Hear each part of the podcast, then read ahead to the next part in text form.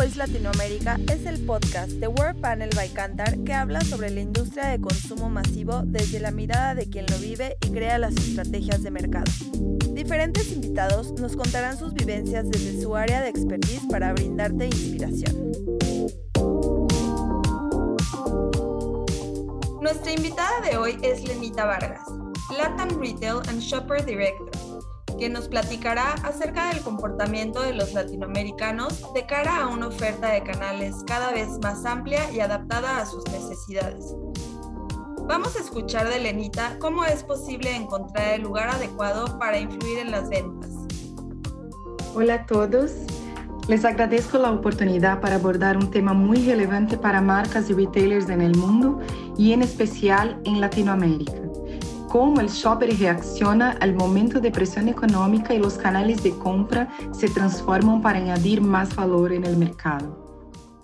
Antes de profundizar el análisis en Latinoamérica, vamos a hacer un comparativo con, con, las tendencias generales del mercado global. Observamos que Latam no es ajeno a un cambio natural por parte del shopper y varias de las tendencias del mundo se replican en la región. Voy a comentar algunas ahí de las, de las principales. En primer es que en general se desacelera el consumo en home y se recupera out of home, aunque en Latam no se vuelve a, a los niveles anteriores, no llegó. El segundo punto que me gustaría comentar, que es muy importante, es que no se recuperan los viajes de compra y además decrece el basket size. Entonces tenemos un escenario más desafiador para nuestro mercado.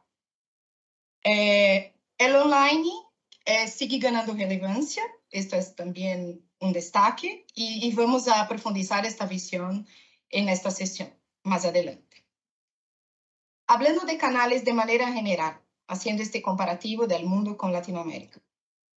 Las tiendas de conveniencia y el mayorista se consolidan en la rutina de un shopper más experimentado, pero en Latam también se destacan otros canales no convencionales que vamos a abordar más adelante. Ya el Hipermasuper, perdón, sigue cediendo espacio frente a nuevos formatos que se, que se adaptan con velocidad en este nuevo contexto. Asimismo, es fundamental tener en cuenta que Hipermasuper sigue siendo el canal más importante, tanto en el mundo como en Latinoamérica. Ante los diferentes acontecimientos de los últimos dos años, shoppers y canales han venido pasando por un proceso de reinvención, buscando adaptar cada vez más su ecuación de valor. Como consecuencia, el ritmo de crecimiento de los canales muestra nuevas matices. Como mencionamos, nuevos canales se destacan, como el repunte y crecimiento de las farmacias y el grupo de tiendas especializadas, por ejemplo. Además, claro, del formato mayorista que sigue en constante crecimiento en la región. Todo está en transformación y se vuelve mucho más importante entender el journey del shopper para poder capitalizar mejor cada paso y adecuar la estrategia para cada tipo de canal. En el primer año de pandemia, pudimos observar que predominaron los canales de abastecimiento y ahorro ante periodos de confinamiento. Un año después, ya con una movilidad un poco más recuperada y menos restricciones, Observamos, por un lado, como el formato mayorista se mantiene arraigado en las dinámicas de compra del shopper, pero, por otro lado, nuevos canales con roles diferentes son a donde hoy se está moviendo el gasto del shopper con mayor velocidad. Incluso, como comenté, algunos canales no convencionales donde no es usual competir en consumo masivo al hogar, como las tiendas especializadas y las tiendas de conveniencia. Bueno, por supuesto, también el e-commerce sigue desarrollándose, pero hoy su variación pasó de tres para dos dígitos y su crecimiento también empieza a ser impulsado por más lealtad. Y es ahora que si comparamos la visión anual con el último cuarto del año, para aterrizar un poco más a lo corto plazo, este cuarto está más impactado por el aumento de precios, entonces se observa mejor cómo, los, cómo estos canales que mencioné se aceleraron especialmente en países con el escenario económico menos favorable, como Argentina, Brasil, Centroamérica y México. Y es que justamente en México, en este, en este último que mencioné, se puede ver un claro ejemplo de cómo los formatos de descuento le apuestan a la transformación. Bodega Ojeda, por ejemplo, no solo va a invertir este año a la expansión a través de nuevos puntos de ventas, puntos de venta, perdón, sino también a, mejores, a mejoras tecnológicas y también de logística. Pero lo más interesante aquí es que el mayor porcentaje de inversión de esta cadena será destinado a la remodelación de los puntos de venta, sin duda para ir más acorde con las necesidades del nuevo shopper latino. Haciendo una mirada desde la óptica del volumen, estamos comparando ahora dos años de desempeño de los canales de compra. En volumen, la canasta regresa a niveles pré-pandemia, pero realocándose entre los canales.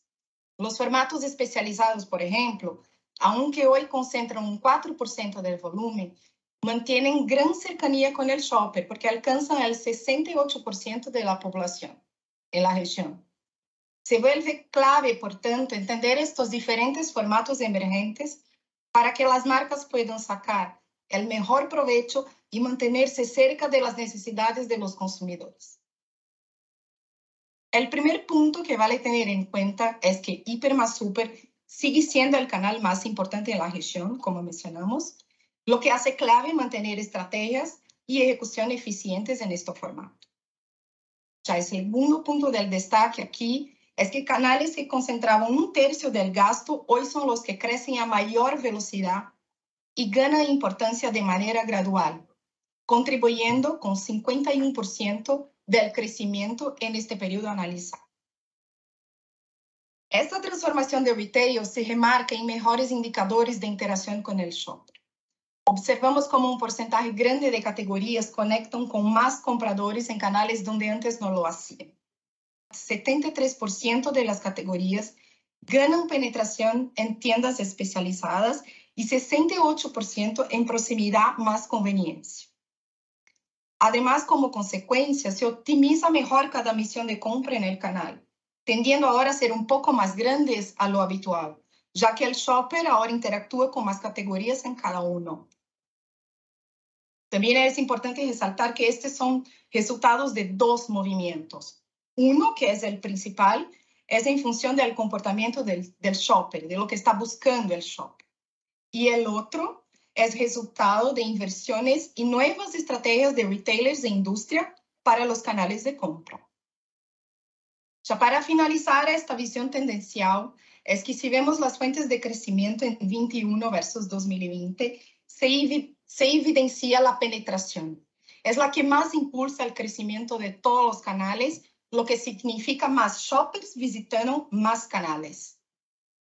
Esto consolida una rutina más omnicanal por parte del shopper este año donde la principal fuente de crecimiento en promedio tuvo que ver con un mayor basket size y no la penetración como ahora. Un claro ejemplo de esta transformación tiene que ver con el formato mayorista, que fue el canal que más shoppers nuevos ganó en 2021, más 8 puntos de penetración. En un análisis de, de composición de la clientela de este canal, vimos que aunque los mayoristas estén, estén ahí bien consolidados en la región, siguen ganando compradores. Conquistaron 27% de nuevos hogares en 2021. Muchos de estos de perfiles de nivel socioeconómico bajos, que no eran targets importantes hace unos años para este tipo de formato. Traemos acá un ejemplo de Açaí en Brasil, que es uno de los, que es uno de los principales players de, mayoristas acá. Açaí sigue invirtiendo en expansión y también adaptando sus, sus tiendas a superficies más pequeñas y con más checkouts, para de esta manera alcanzar más y atender mejor su público de consumidor final. Entonces ahí se adaptándose para atender mejor a las necesidades de su shopper.